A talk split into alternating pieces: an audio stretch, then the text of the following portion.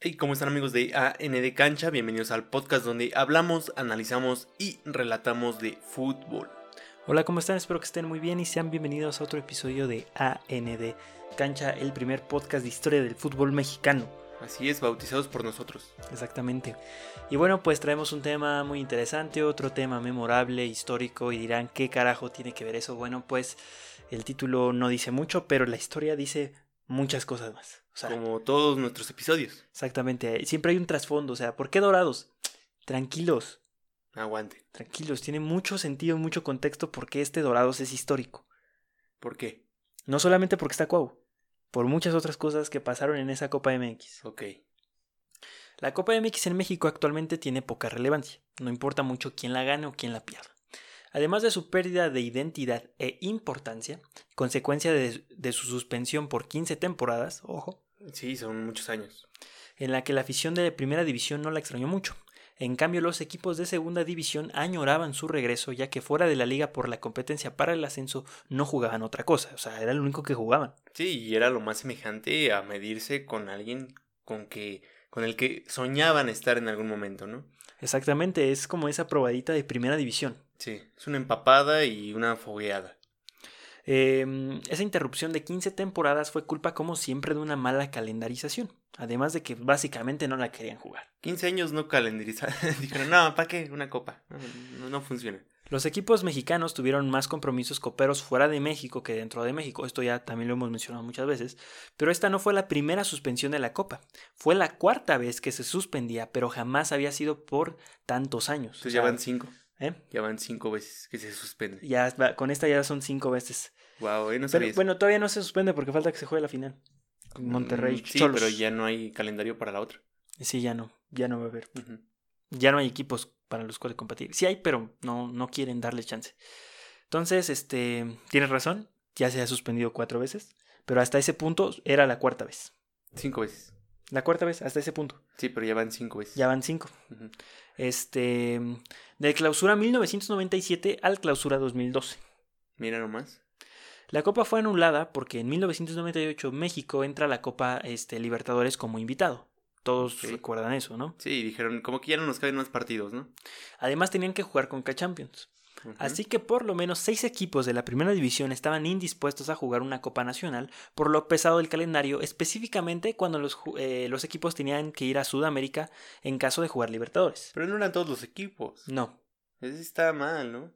Pero si es no que- entrabas a una, pues tú vas a la otra, chavo. Tienes equipo, o sea, tan siquiera tienes equipo para competir, o sea, Claro. no, no me vengas con tonterías, o sea, por lo menos metes un cuadro súper alterno. Al final es la Copa del país. De eso se jugar. trataba, ¿no? O sea, en todas las copas de todos los países, cuando juegas con equipos de ascenso, generalmente lo haces con la banca. Exactamente. Sí, sí, sí. Este, entonces, como común denominador, siempre ayudando a los equipos de arriba y abandonando a los de abajo, porque, bueno, pues consentías, ¿no? De, vale, échale ganas, ve a Libertadores. Sí, sí, sí. Y los equipos de ascenso así como de, ¿qué, qué onda? ¿Y yo a dónde voy, no? Sí. Entonces, esta copa se suspendió indefinitivamente durante ese tiempo, además de la mala organización de la segunda división y la posterior creación del ya también extinto Ascenso MX. Mira nomás. Qué cosas, ¿no? Aquí se suspende todo por un tiempo. Eh, con la llegada a la apertura 2012, no solamente llegó un nuevo torneo, volvió a la Copa MX. Un torneo oficial incluso más antiguo que la Liga de Primera División. ¿Cuál? La Copa. Ah. la- la- la- las copas a nivel nacional es más antiguo que la propia liga. ¿Neta? Sí. Qué raro, ¿no? Y es que la copa también tiene muchos formatos, o sea, no nada más es una forma de jugarlo con los de la primera división. Comentábamos entre semana que esto- esta copa se podía jugar entre divisiones inferiores, Sí. cosa que no hacen. Como el- en Inglaterra, creo que es el ejemplo Sí. más claro de copas entre equipos de ligas inferiores. Eh, bueno, entonces, donde podían participar tanto equipos del ascenso como de primera división en esa edición, o sea, solamente participaba Ascenso MX y Liga MX, como anteriormente se hacía, igualmente, antes era segunda división y primera división. ¿Ok? Este, participaban 28 clubes en, esa, en aquel torneo del 2012, 14 y 14 de sus respectivas competencias, los mejores del semestre anterior del ascenso, 14, más 14 del peor semestre anterior de la Liga MX. Muchos 14, pero El número de la suerte, ¿no? este, los mejores este, equipos eh, restantes, del 4 al 1 de la Liga MX, participaban en competencias internacionales, por lo menos en ese torneo. Fueron las ausencias. Cambió el formato anual de la Copa a un formato semestral. Por eso muchos equipos tienen muchas Copas MX, ¿no? Porque otros no la jugaban o así. Exactamente, por eso a veces no siento que se, por ejemplo, lo que es el campeón de campeones, la Copa MX, Supercopa MX, yo creo que son, son títulos que no tendrían que valer porque no todo el tiempo se han jugado, entonces es como injusto que lo pueda sumar. Sí valen, pero no tienen tanta relevancia, no puedes decir, yo tengo 20 títulos, no, pues quítale los demás, o sea, nada más dime de, dónde tienes tantos títulos. Sí, porque o sea, para mí el campeón de campeones se tendría que jugar entre el campeón de la Copa y el campeón de la liga. Es el campeón de campeones. Ese sí, ese sí es el campeón de campeones. Si no sería el campeón de la liga larga, ¿no? Eh, sí. Son muchas cosas que están mal, pero es por la mala Campeón del año, tal vez. Campeón del año. Es que por nuestra calendarización es, es difícil decir que alguien es un campeón de algo, o sea. Sí, ya seis meses ya pasaron de moda, ¿no?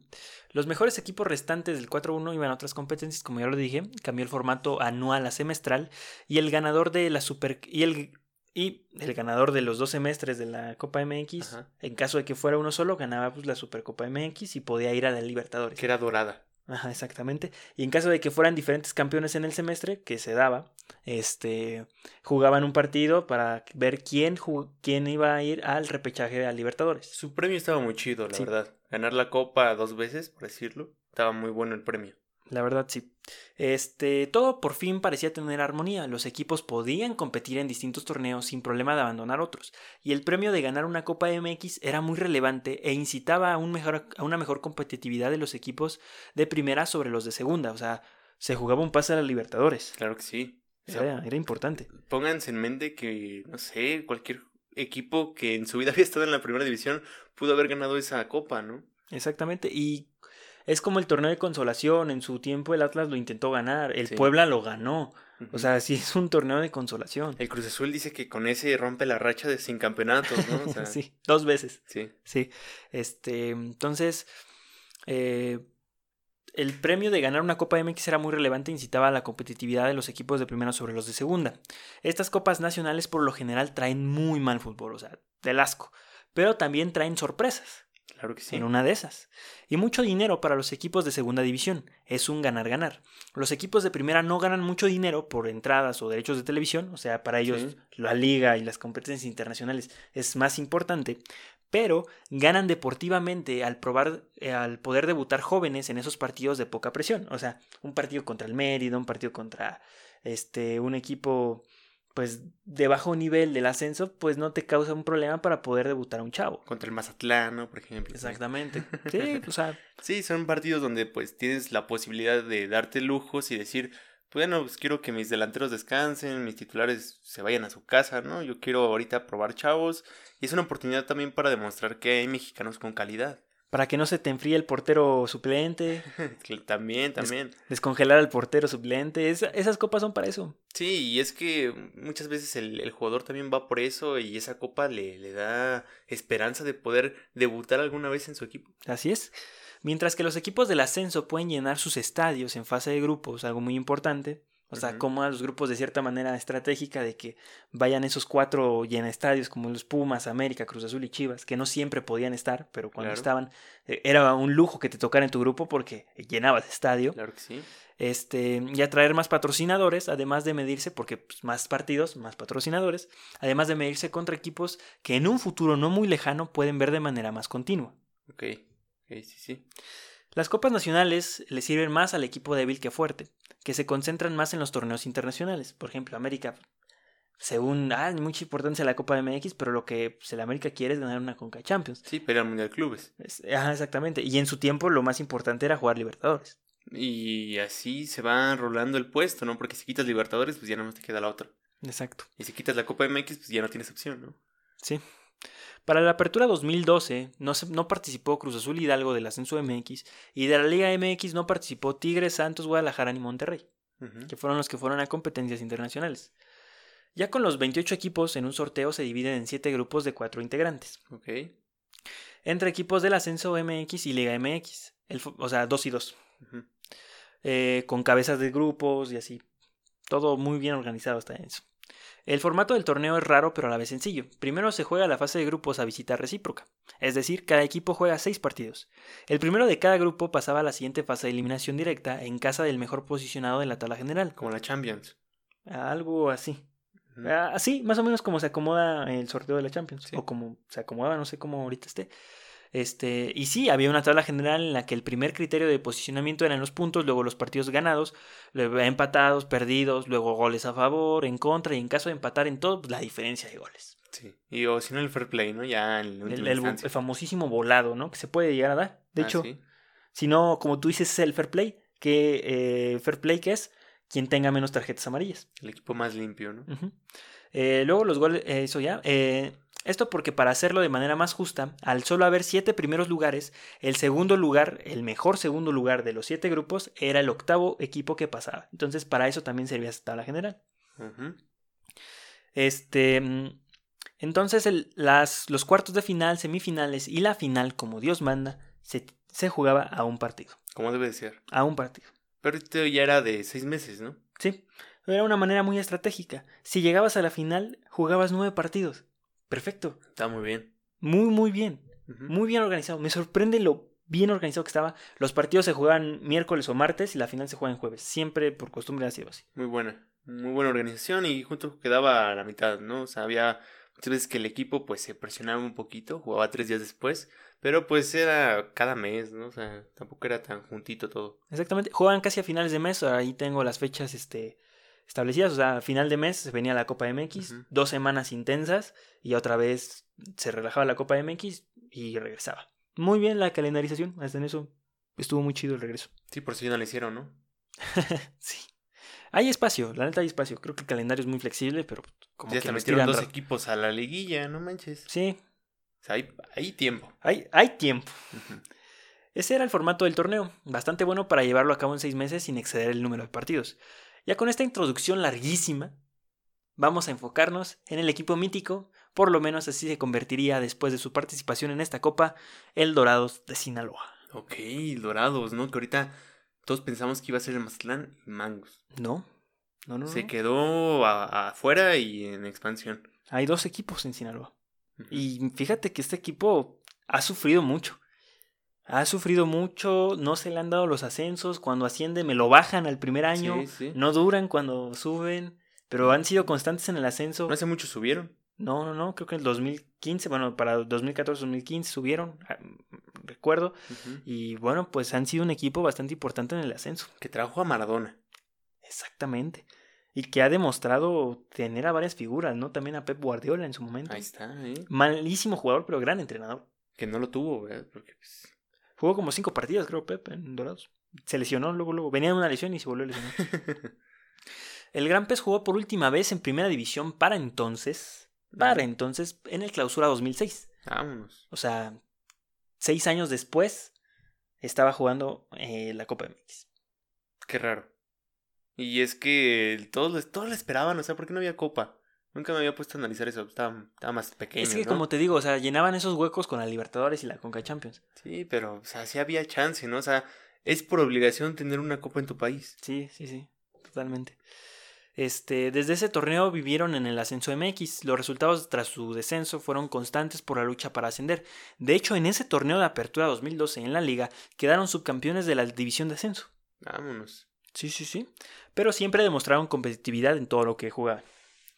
La plantilla exacta que jugó ese torneo, así como los minutos que jugó cada uno de los integrantes del equipo, no tienen un registro fiable en internet. Se los quedo de ver. El entrenador en turno era Francisco Ramírez Gámez. Los jugadores importantes a nombrar son Frausto, portero del equipo, Cuauhtémoc Blanco, el capitán, Y Monosuna, El, go- el Gober. El Gober. el Gober. El Gober. Hay que Capitán referirse con más respeto Sí. Gober. Monosuna y Javier Güemes como jugadores que después sobresalieron. Obviamente, pues también están otros jugadores de Dorados que yo sé que también fueron muy importantes, pero al no tener un registro de los minutos y así, solamente vi a los que reconocí. Sí, porque ellos son los que ya estuvieron en primera división. Exactamente. Bueno, Frausto no sé si llegó a primera Bueno, división. no, no sé, pero de ahí en fuera sí. Exactamente. Eh, de hecho, Frausto duró mucho tiempo con Dorados. Sí, fue un portero que duró muchísimo Muy tiempo con importante. Dorados. En el grupo 1 de Dorados fue completado con los siguientes equipos. De- curioso que, que fueron acomodados en el grupo 1. Morelia, León y Estudiantes Tecos. Uy, no. Ni con quién llenar, ¿eh? No, pues, no. Pobrecitos. Pero fíjate que más o menos sí llenaban el estadio de Dorados. que estaba en como en remodelación, en construcción, no sé. se Siempre ha veía sido un buen equipo. ¿no? Siempre ha querido el ascenso. Siempre ha Siempre querido es el un, ascenso. es un equipo fuerte del ascenso. Ajá. Así como en paz descanse mi, mi Zacatepec, o sea, Chale. Tienen sus rachas buenas. Dos equipos de ascenso MX y dos de Liga MX. El primer partido que jugaron fue en contra de León como locales en el Estadio Banorte. Lo ganaron 2 a 1 con una gran actuación de Cuauhtémoc Blanco que metió un gol y también dio una asistencia maravillosa. Todo esto sucedió el 24 de julio para que el 31 de julio se jugara el partido recíproco en casa de León que perdieron 4 a 0. Ambos partidos los jugaron con un cuadro alternativo, Ok. entre suplentes, este, titulares. Se dieron ese lujo, ¿eh? De jugar así contra León. Sí, Ah, mira. y dos eh. veces. Es que, es que era León. Es que era la copa, no como que decían, "Nah, a ver qué sale, Bueno, también. a ver qué sale. Y fueron pasando los partidos y fueron metiendo los titulares y le dieron importancia porque en, en la liga sí quedaron subcampeones, pero entraron en octavo lugar. O sea, se andaban muriendo en las dos divisiones, en las dos este, competencias. Algo se tenían que colgar, ¿no? Sí. El 7 de agosto regresaron a la actividad de Copa, ahora en contra de Morelia. El equipo de Primera División. El Estadio Banorte abría sus puertas para la jornada 3 de la Copa MX y en un muy buen partido de fútbol de ambos cuadros salió avante Dorados con un marcador de 3 a 2. Ahora el partido de visita de la jornada 4 fue en el Estadio Morelos, partido donde ni las manos metieron, perdieron 6 goles a 0 un 21 de agosto. Y si alguien encuentra ese partido, déjenos el link. No lo encontré. Ok. No existe ese partido, no sé si existió alguna vez. Esos seis goles son fantasmas. No sé qué. A lo mejor ni se jugó, ¿sabes? No lo sé. Pero qué tranquila. ¿Qué tranquila? Seis goles. O sea, no puedo creer que este Dorado sea importante. ¿Dónde está Cuauhtémoc Blanco, güey? ¿Dónde apareció? No lo sé. Se desapareció dos partidos. 39 años tenía Cuauhtémoc Blanco. 39 años. Y pensar que dos años antes fue al Mundial. Sí, sí, es cierto. Está bien grande, oye, sí, es cierto. ¿Ahorita cuántos tiene? Ahorita tiene 40 y... ¿Sí fue de qué? ¿2012? 2012. 8 años. 39 más 8, 47. 48. 47. 48 años. Es de enero. Es de enero. El- 47. El cover es de enero. 27 años. Vaya, ¿no? Wow. Ya como el conejo, ¿eh? Como No, conejo. y volvió a quedar campeón de Copa MX con el Puebla. sí, es cierto. Oye, ese era el amuleto, Cuauhtémoc Blanco. Y- Nadie lo supo, ¿eh? Ay, Ahí está la historia de Cuauhtémoc Blanco. Don Gobernador. Don Gobernador. De este, entonces, de 12 puntos posibles, Dorados tenía 6. Ganó Ok. 2 en casa y perdió 2 fuera de casa por tranquiza. Uno por 4 y otro por 6. Sí, nada que ver, ¿no? Ya todos decían, ya Dorados ya. Ya está muerto. Y era el segundo equipo del grupo, pero también el León le iba de la jodida, ¿eh? el León le iba igual de, de mal. Ya solo les faltaba jugar contra Tecos, que era el peor equipo del torneo. Ok. Yes. Y de- del grupo también, por consecuencia. 28 de agosto en casa, vencieron con cierta facilidad el equipo de estudiantes y tenían un pas, un pas, un pase. un un paso adentro. adentro de la siguiente fase, los cuartos de final de la Copa. Con 9 puntos dorados, 8 Morelia, 4 León y 2 Tecos. El único equipo que representaba un peligro para entonces era el Morelia, pero iba contra el León. Así que para no depender de un empate o algo parecido, Dorados tenía que ganar un eh, su último partido como visitante para clasificar de manera sobrada.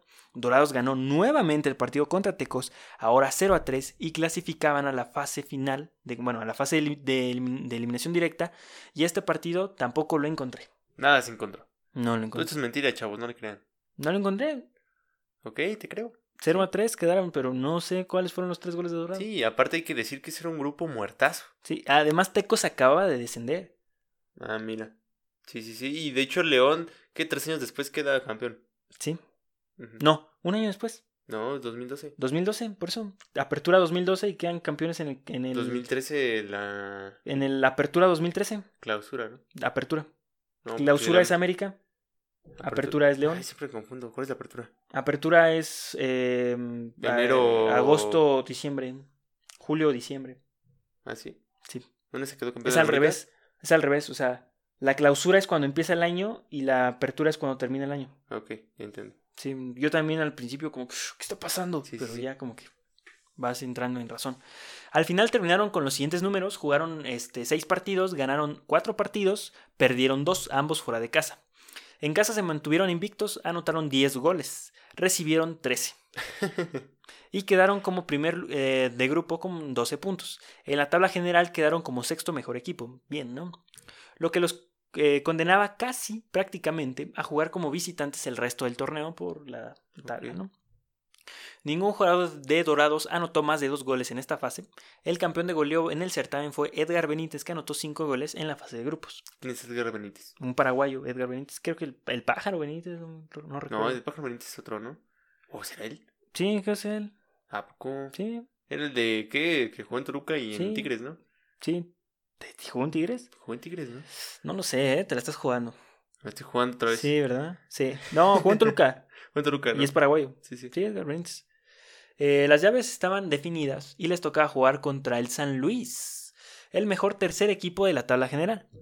El 25 de septiembre por la noche se jugó en el Estadio Banorte el juego de cuartos de final de Copa MX en contra del San Luis. ¿Por qué fue en el Banorte y no en el Estadio de San Luis si San Luis tenía mejor posicionamiento a ser tercer lugar? No, no me pregunten eso. No sabes. No sé. Ok, bueno, pues a lo mejor te equivocaste en las reglas, chavo. No, ahí decía, el mejor posicionado jugará la siguiente fase De en su casa. Sí, de hecho tiene mucho sentido y eso no tiene sentido. No, y jugaron en la Casa de Dorados. Y, pero toda la llave de cuartos de final fue así. O sea, el peor posicionado jugó de local. Ok, Pero en la semifinal y en la final se respetó la posición en la tabla. qué raro, ¿no? No lo sé. A lo mejor eh, fue una su única ocasión. Y es que fue muy curioso porque de los ocho equipos que estaban en cuartos de final, cuatro eran de Liga MX y cuatro eran de Ascenso MX. Ah, mira, bien repartido. Muy simétrico la cosa. Eh, equipo de primera división, el San Luis todavía era equipo de primera división. ¿eh? Vámonos. Todavía existía el récord del Chango Moreno. Todavía existía el récord del Chango Moreno. Tras un aguacero, la cancha estaba en pésimas condiciones, llena de charcos por todos lados, y uno de esos charcos estaba en el área rival. Bien, el charco salvando. Donde se atoró el balón cuando el equipo cuando el equipo potosino quería salir jugando dándose la mena, Yorley Mena, para que empujara el balón para poner el primero del partido. Minutos después anotaron el segundo en un tiro de skin, en un tiro centro, perdón, otra vez aprovechando las condiciones de la cancha, que estaba muy rápida. Sí, sí, sí. Eh, entonces, luego a los 15 minutos del partido, tiempo, o- otra vez mojó el Dorados, literal, volvió a anotar. Y a los 15 minutos del partido, San Luis iba perdiendo por 3 goles a 0. En 15 minutos el partido estaba resuelto. Ok. Es que jugar mojado es, un, es una cosa bastante peligrosa. Ya podemos ver que o el balón corre muy rápido o se O, sea, atasca. o corre muy lento. Ajá, sí, o te puedes llevar a uno y casi hasta tu casa, ¿no? De una barrida. Dorados terminó de manejar el primer tiempo donde pudieron hacer más goles. O sea, San Luis estaba como en choco, o sea, no sabía Sí, qué estaba sí. pasando con el Super Dorados. y Estaban no- muy mojados. Sí. El segundo tiempo de San Luis salió muy diferente. O sea, eran otros. O sea, no, que, no sé qué pasó en el vestidor. Y anotaron dos golazos en seis minutos. Partido de locos. ok. Yo creo que era la portería. Como que ese lado, como que los charcos te tiraban paro, ¿no? ¿Estás hablando de la Champions o de la Copa MX? De la Copa MX. Ah, mira nomás. De la famosísima Copa MX. Está muy bueno este partido. Si pueden verlo, véanlo. Está muy bueno el partido. Sí, o sea, sí. obviamente, el segundo tiempo está mejor. Ok. No, el, el primer tiempo, eh, vean 15 minutos, los 15 de los goles. Ya ahí están muertos. Después del segundo tiempo es una joya, ¿eh? Ok. Es una joya de partido. Entonces, este... Pero no pudieron hacer mucho jugándose un partido agónico durante 30 minutos. Ujú. O sea, todavía iban 3-2 al 60, todavía había posibilidad de poder ganar. Sí, estaba dividido el partido, ¿no? Se podían empatarlo en cualquier momento. Exacto. Eh, más una gran actuación de Frausto que salvó en varias veces el arco. Desde ahí Frausto estaba apareciendo. El partido terminó con un 3 a 2 a favor de Dorados. Vámonos, ¿eh? Y ya quedó así un partidazo, ¿no? Para la historia de, de la Copa MX con Frausto de figura. Exactamente, muy buen partido donde Dorados no sé qué hizo en el segundo tiempo, dónde se metió, pero, pero no, no pasó nada. Terminó el partido y la llave se cruzaba con el Necaxa. Todos los equipos del ascenso sacaron en esta ronda a los equipos de primera. Vámonos. Entonces ya puro muertazo estaban en la Copa. ¿Sí? Correcamino sacó a Tijuana en penales. Nesa sacó a Pachuca en penales. Y Necaxa sacó a Toluca en penales. Vámonos. Solo Dorados ganó en los 90 minutos. O sea, de que iba a haber un campeón de ascenso, iba a haber un campeón Así de es, ascenso. y a partir de ese momento todos los equipos querían hacer historia, siendo el primer equipo de una liga inferior en convertirse campeón de la Liga MX. O sea, la Copa MX superó a la Champions League. ¿Cómo? Sí, porque la Champions League desde hace mucho no ve un campeón Ah, diferente. no, no, un no, campeón nuevo. Y la Copa ya lo hizo. Sí, en el primer año de... Dijo, de regreso, y regreso con todo. Sí, regresó muy épica. No, y todo el partido de la final está más, más, más épico. Ahora en el Estadio Victoria, un 24 de octubre, les tocaba ir a jugar al cuadro sinaloense, que días antes tuvieron un pleito a golpes con los jugadores del Tecos. Ya en que la se Liga peleaban, ya los habían goleado muchas veces. Sí, sí, sí. Pobrecitos. Este, que en esa liga ninguno de los dos andaba muy bien y luego se pelearon y no, fue un, Cualquier cosa. fue, sí fue un problema muy, muy feo el que pasó en, en la cancha de allá de Jalisco en el 3 de marzo, llama el Estadio de Tecos. Qué lamentable. Así es.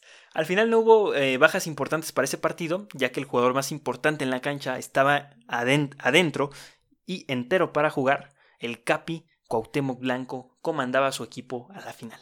No, y el Cuau, ¿cómo te calienta? Yo creo que ahí hubo una- un pleito con el Cuau. Fíjate que no, ¿No? hasta Cuauhtémoc estaba calmando. Fue rarísimo ver eso. Ok, ok. De hecho, ya casi no. Es que estaba grande, ya, se Ya, cuidaba. ya se era. cuidaba. sí, sí, ya no le tiraba los para eso. trancazos. No, ya no estaba para eso. Realmente sí cambió mucho su forma de ser. Se veía más calmado en la cancha, muy concentrado, muy profesional el sí. tipo, la verdad. Es como un Tlatuani, ¿no? Como lo que es. Como lo que es el Tlatuani.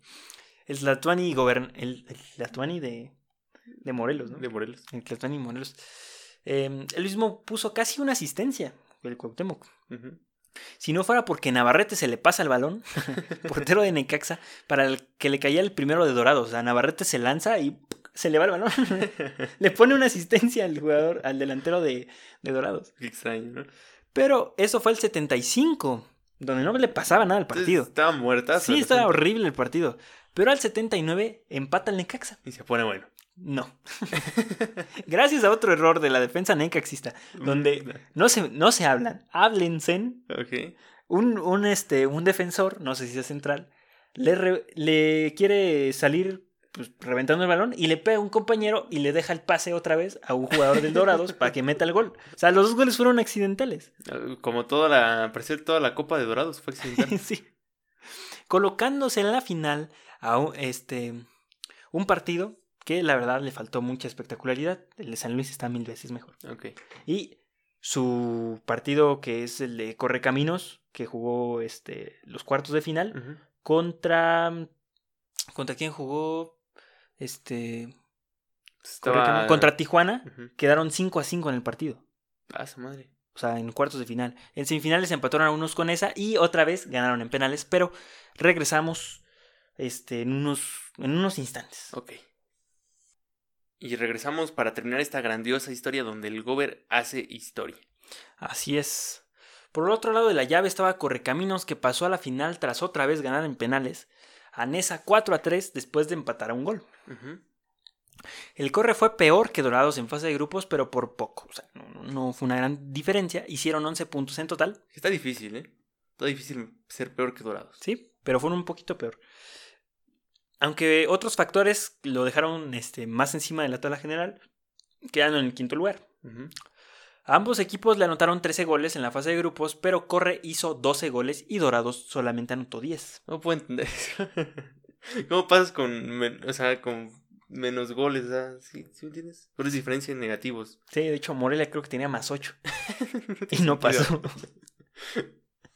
Sumando los goles de la fase de eliminación de Correcaminos, a los que anotaron otros 6, Ujú. 18 goles antes de la final sumaban, pero también tenían 6 goles más en contra. Entonces eso también los dejaba con una diferencia de menos 1. Ahí está. El dato. Mientras que Dorados hizo 5 goles más y recibió 3 que también lo dejaba con la misma diferencia negativa. O sea que llegaban igual. Llegaban sí, sí. igual. No había Cualquier mucha cosa. diferencia. Sí. Equipos del ascenso, equipos que sufrieron para pasar. Uno sufrió porque pues, apenas ganó por un gol, otro sufrió de más por ganar en penales. Por irse penales todo el tiempo. Exactamente, pero que también hizo goles y... Bueno, pues el Chelis defender, defender, pues no. No, ¿verdad? Mm, Como que se le da más poner orden, de alguna forma. Sí. Es la orden del Chelis. La final fue en el Estadio Marte R. Gómez, allá en Tamaulipas, el primero de, no- de noviembre del 2012. Ujú. La noche de jueves fue perfecta para tener el estadio lleno. No solo se jugaba la final de la Copa MX, y se asistía a un evento histórico. Era Día de Muertos. Vámonos. Qué- Qué, raro, ¿no? ¡Qué irónico!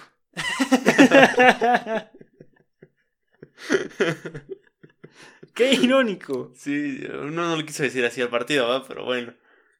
Estaban jugando en Día de Muertos. Estaban jugando un Día de Muertos. Unos muertos. Sí. Así que ese día, uno que otro aficionado asistió hasta con, dis- con disfraz al estadio. Del pez, ¿no? Eh, muchos este, fueron con máscara y así. Ok. Pero así como tal, tal, disfrazados, no. ok. Así Es como- un decir, ¿no? Disfrazado. Sí. Este, también las localidades del estadio se, se agotaron. Según le caben 15 mil personas. Había gente hasta arriba del techo del estadio. O sea, Serían como 20 mil. sí, más o menos. Eran, eran muchas personas. Era una cosa desenfrenada porque el corre jugaba. Y el corre, pues, le había metido emoción, ¿no? Ok. El correcaminos del profe Chelis salió a la cancha con un 3-4-3, Vámonos, ¿eh? ofensivo. que al mismo tiempo presumía una cuera tamaulipeca. ¿Qué es eso? ¿Qué es una cuera tamaulipeca? Es una chaqueta de Tamaulipas, originaria de Tamaulipas. Tiene detalles como, no sé, Balazos. no, ey, no. Este, tenía, bueno, es que no sé cómo describirla. Si nos están viendo en YouTube este, o en IGTV, pondré una imagen. de- Pues es así, dice. pues, es, pues es así. Busquen cuera tamaulipeca Ok. y ahí está. Es, Chelis trae una cuera tamaulipeca muy bonita, negra, con detalles en dorados. Eh, bonita, Ahí vemos tu falta de descripción, ¿no? sí. Ok, está, está bien. Este, es una chaqueta, es una chaqueta, pero tiene como, ah, Pero no sé. ¿eh? Pero Pero de, Tamaulipeca. Tam- de Tamaulipas. Em, entonces salía con Vázquez Mellado en la portería. Uy, Vázquez Mellado. Ahí. Desde ahí haciendo historia. Ahí, ahí no se le pasaron los balones así. No, no, de hecho tiene una, hay mucha curiosidad en esa. Ahí en estaba grande. Vázquez Mellado. Sí, ya estaba, ahí ya estaba grande Vázquez Mellado, sí. Este, Salvador Silva, Ricardo Jiménez y Hugo Sánchez en la defensa. Rodolfo Espinosa, Felipe Ayala, Pablo Aja y, Fern- y Bernardo López en la media cancha. Roberto Niurse, Eder Ah. Pacheco y Nicolás Oliveira como delanteros. Estos últimos tres eran los únicos extranjeros del cuadro titular. De hecho, ahorita Nurse está en Pachuca, ¿no? Ahorita está en Pachuca, Y Niurse. ya está bien grande también. Sí, tiene 30 y, ¿qué? ¿34 años? No, 36, 36, algo así. ¿Cuántos tenía ahí? Este, hace 8 años, 28. 28. Wow. Wow. Sí, sí, sí. Impresionante. Por parte de Dorados, Paco Ramírez salió con Alfredo Frausto en la portería, Rodrigo Folle, Gerardo Castro, eh, Castillo, perdón, Helio Castro y Fernando López en la defensa. Javier Güemes, Mario Zuna, Lorenzo Ramírez y el Capi Cuauhtémoc Blanco en la media. Daley Mena y Juan Hernández cerraron la alineación de 4-4-2, con solo dos extranjeros en el cuadro titular. Ok, aquí Güemes y el mono se van a. Este, a Querétaro después, ¿no? ¿Se me No? Güemes se va a, a Cholos. ¿Se va a Cholos? A ah, Xolos. sí, cierto. Sí, ya me Y el, y el mono, este, creo que sí se va a A Querétaro. Ujú. Eh, la gente tamaulipeca estaba muy metida en el partido. O sea, desde que inició, este, abucheaban cuando entraron los de Dorados y sobre todo al número 10 de la cancha de 39 años de A edad. mí sí me daría miedo entrar a un estadio en Tamaulipas. Sí, ¿verdad? Sí, más en una final. Dices, hijo de su Uy, pero fíjate que a pesar de que, este, de que pues iban ganando y así, no- nada se descontroló. Y en ese estadio es muy fácil que se descontrolen las cosas. De hecho, no- ¿cómo se llama la, la barra de Tamaulipas? No, esa es la de, este, la de las jaivas, los terrorais. Ah. No, la de, la de Tamaulipas no sé cómo se llama la barra. ok. Ha de ser algo de furia naranja, una cosa así. Este, no sé. ¿Por qué Furia Naranja? Porque les dicen así, ¿no? Los naranjeros, porque son naranjas. digo. ¿A poco? Sí, Ah, no sabía. creo. Ok. Otro arriesgue en este programa. Nos ¿no? estamos arriesgando. Bueno, los son de. se visten de naranja, chavos. Ay, qué bonito uniforme tenían en esa Copa MX. Siempre, este. Correcaminos casi jamás trae este patrocinadores en su playera y esa playera está muy bonita. Sí, muy, muy es bonita esa, esa playera. El partido lo empezó ganando Dorados al minuto 4, Ok. como siempre madrugando. Sí, sí, y Así con no errores. Luis. Sí. Este, luego al 39 expulsaron al Mono Zuna. Ya uno menos. Exactamente, pero por una mano en el área. Fue una mala expulsión. Porque no era mano. No era mano, porque al final creo ver, lo puse en cámara lenta, Ok. Que quien primero le pega el balón en la mano es al jugador de Correcaminos, al delantero. O sea, los dos saltan, obviamente pues, saltan como con la mano arriba. Este, ¿Por qué? Porque así no se debe saltar, ¿verdad? Tampoco. no lo sé, pero el punto es de que le pega en la mano a- al jugador de, bueno, en el antebrazo, al jugador de este de Correcaminos y el balón se desliza y termina por pegar en la mano del Monosuna. Pero primero toca al jugador mano. del Correcaminos. Ok, entonces muy malo ahí. Sí, bueno, pues marcaron penal, ¿no? El penal lo convierte, él corre para irse al vestidor con el empate y 45 minutos para ganar el partido por superioridad numérica. Ya lo tenían en la bolsa, Sí. entre comillas. Empatado, tenemos un jugador más, falta un gol, ¿Qué puede pasar? no? estamos en casa. ¿qué puede salir mal? Dorados se aferró todo el segundo tiempo, Va atrás. pero al 81, Niurse, el panameño, anotó el de la ventaja tras una extraordinaria jugada ofensiva. Una Muy buena triangulación jugada. impresionante. Sí, una buena triangulación. Este, donde los defensas de Dorados tiraron el fuera de lugar y cuál fuera, papá, todos están en línea, vámonos para adentro. Este, al 89, en un Ave María, donde todo Dorados estaba al frente, le cae el balón a un jugador de Dorados que remata tras una muy buena anticipación de Vázquez Mellado. Ujú. Le sale muy bien, anticipa muy bien el movimiento del delantero, que hace que el balón choque contra el jugador sinaloense. Pero el árbitro vio lo contrario y marcó tiro de esquina. Era saque de meta y marcó tiro de esquina. Porque dijo, hay que ponerle emoción. Hay que ponerle Yo emoción. yo hubiera dicho lo mismo, ¿eh? Es más, penal. Y como ya era la última jugada del partido, al minuto 90 más uno, eh, se lanzó el portero Frausto. Vámonos, con todo. El centro fue a primer poste de Don Cuau. Tras una prolongación, Ok. el balón cae en los pies de Frausto. ¿Y qué pasa? Frausto reventó al portero. Le metió un trayazo, rompió la red, rompió el balón. ¿A poco? Golazo de Frausto en el último minuto. Que no tenía marca. Ese portero. Sí, no tenía marca porque era el portero y te metió gol él. Sí, de, de hecho, si atacas con todos, estás en desventaja con uno. ¿Te das cuenta de eso? Sí, pero como nomás tenían 10 estaban justos.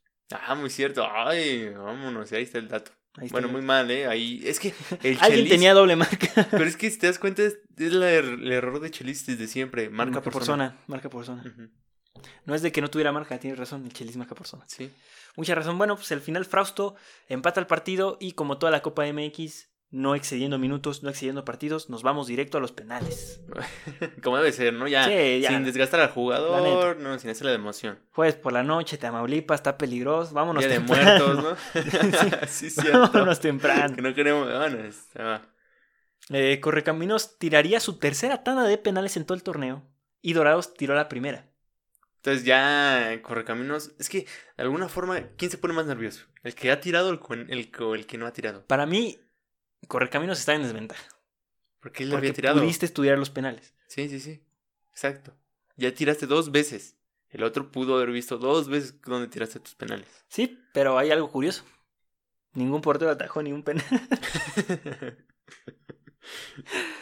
Entonces, abrió la tanda de penales el Corre con Iurse, que empató. Y Cuauhtémoc Blanco, por parte de Dorados, también anotó y nos saca el festejo más épico de la Copa MX. El. Capi.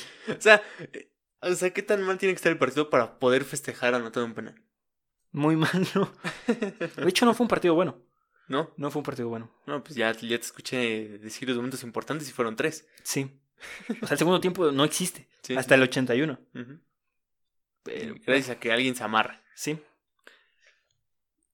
El quinto penal, eh, perdón. Pero Rodolfo, este. Ay, me estoy confundiendo. Los dos equipos anotaron los tres primeros penales.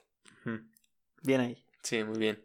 Pero Rodolfo Espinosa voló el tiro penal. El mismo que anotó el penal que le marcaron al Mono Zuna que no era penal y que sí lo convirtió. ¿Karma? Aviles contra Nahuel. Ah, sí, así. Así la voló, solamente que el lado derecho del portero, no izquierdo. Wow, eh, eso, eso es este, pues karma. Karma, No justicia otra- en el fútbol. no hay otra palabra. Es Sí. que mira, primero no es expulsión del mono, ok. ¿no? Ya anotan el penal y de todo. Dorados empata el partido en un tiro de esquina que no era tiro de esquina. Ok. O sea, básicamente los perjudicaron en un punto del partido, pero lucharon y al final les terminó beneficiando. Estaban a mano, ¿no? Sí, o sea, no te puedes quejar como correcaminos porque te marcaron un penal que no era, Sí, sí, sí. Porque te marcaron un tiro de esquina que no era, o sea, como que todo quedó al par y al final la suerte decidió, porque los penales es un volado. Aparte era un penal y un tiro de esquina no se compara en nada. No, ¿verdad? No, pues Tienes toda la razón. Creo que ni hasta, hasta le salieron debiendo. un poquito. Por el lado de Dorados, el tiro fue acertado. El, Cuarto sí, penal. sí. el quinto penal de Corre también entró. Ahora el quinto penal de Dorados lo iba a cobrar Frausto, el portero. que le pegó con un tubo al balón y festejó el título. le Otra pegó vez. durísimo. Otra vez. No tomó ni impulso, nomás pam, para adentro, vámonos. Vámonos. Seguro, está muy inspirado, o sea, Oye, no manches, esta final es un total, o sea, la de América Cruz Azul es un déjà vu. O sí. sea, uno menos, últimos minutos, empatas, penales, portero el héroe. Da igual. El rival te ayuda. Sí, sí, sí. eh, goles accidentales, ¿no? Wow. Impresionante. Wow, wow, esta final está para recordarse, ¿no? No porque haya sido buena, sino porque es épica. Es muy épica. Te puedes reventar 15 minutos del partido y da lo mismo que te avientes todo el partido. O sea, da lo mismo que veas la tanda de penales a que veas los últimos 10 minutos. El portero fue el héroe. ¿Cuándo se da eso? No, casi nunca. Y de hecho que el portero note un gol hacer está en la gloria, ¿no? Como portero. Enrique Bonilla le entregó la copa a Cuauhtémoc Blanco. La nueva copa, que de hecho se remodeló. Esa Muy bonita, creo que es lo que más me gusta. Que traicionó a la patria, le entregó al Tlatuani un, un regalo, ¿no? Sí. Wow. Este, qué cosas. Así o no, eso no se hace. ¿Quién diría, no? Que alguien que le entregó la copa a un equipo del ascenso después los eliminaría. Ya ves, el enemigo está en casa. El enemigo. Se veía tan buena onda Bonilla ahí. Se ve regres- tan bonito ese viejito. regresando a la Copa MX, diciendo, sí, vamos a ir a Libertadores. No manches, qué cosas. Este, entonces sí, Cuauhtémoc Blanco a- alzó la copa, convirtiendo así a Dorados en el primer equipo de la historia del fútbol mexicano en levantar la Copa de México siendo equipo de segunda división. El primero y el único. El primero y el único. Y posiblemente el último, no lo sabemos. No, no lo sabemos. Y así está, ¿no? Dorados haciendo historia y marcando un episodio en su historia que nadie pensaría que tiene algo importante y lo tiene, Sí, y a partir de ahí los equipos de primera división dominaron la copa. como siempre. Sí, les entró ahora sí. Ah, no manches, sí deja dinero. Ah, sí llena estadios en la final, pero Sí, sí, pues sí. llena. Y la verdad creo que el, formato fue mejorando. Este formato, el que el último, el de la 2019-2020, creo que fue el peor de todos porque había partidos a visita y creo que la copa es a un partido y penales y, y empatas y ya. Sí, de hecho sí, ¿no? Está, está más emocionante de directa porque, bueno, ningún equipo se va a guardar, ¿no? Van a, pues, a tener un buen resultado de alguna forma. Podemos ver que hay partidos muy muertos, pero pues es- son equipos de ascenso, ¿no? Sí, que también no tienen una plantilla para rotar, entonces es un volado, ¿no? Y si metes a la banca, obviamente, pues van a estar pues, con menos talento que los demás. Y pues hasta aquí la historia del Dorados campeón. Espero ¿Qué? les haya gustado. Que spoiler alert, perdieron la final del ascenso en diciembre. Se les da a perder finales. Se les da a perder finales, ¿eh? O sea, Dorados gana liga y dice, no, ya como que no quiero ascender al final, ¿no? Sí, como Se que voy a perder el partido por el ascenso. Sí, qué raro, qué raro es Dorados. Vaya, vaya. muy, muy raro. La neta, sí tiene una historia bien rara.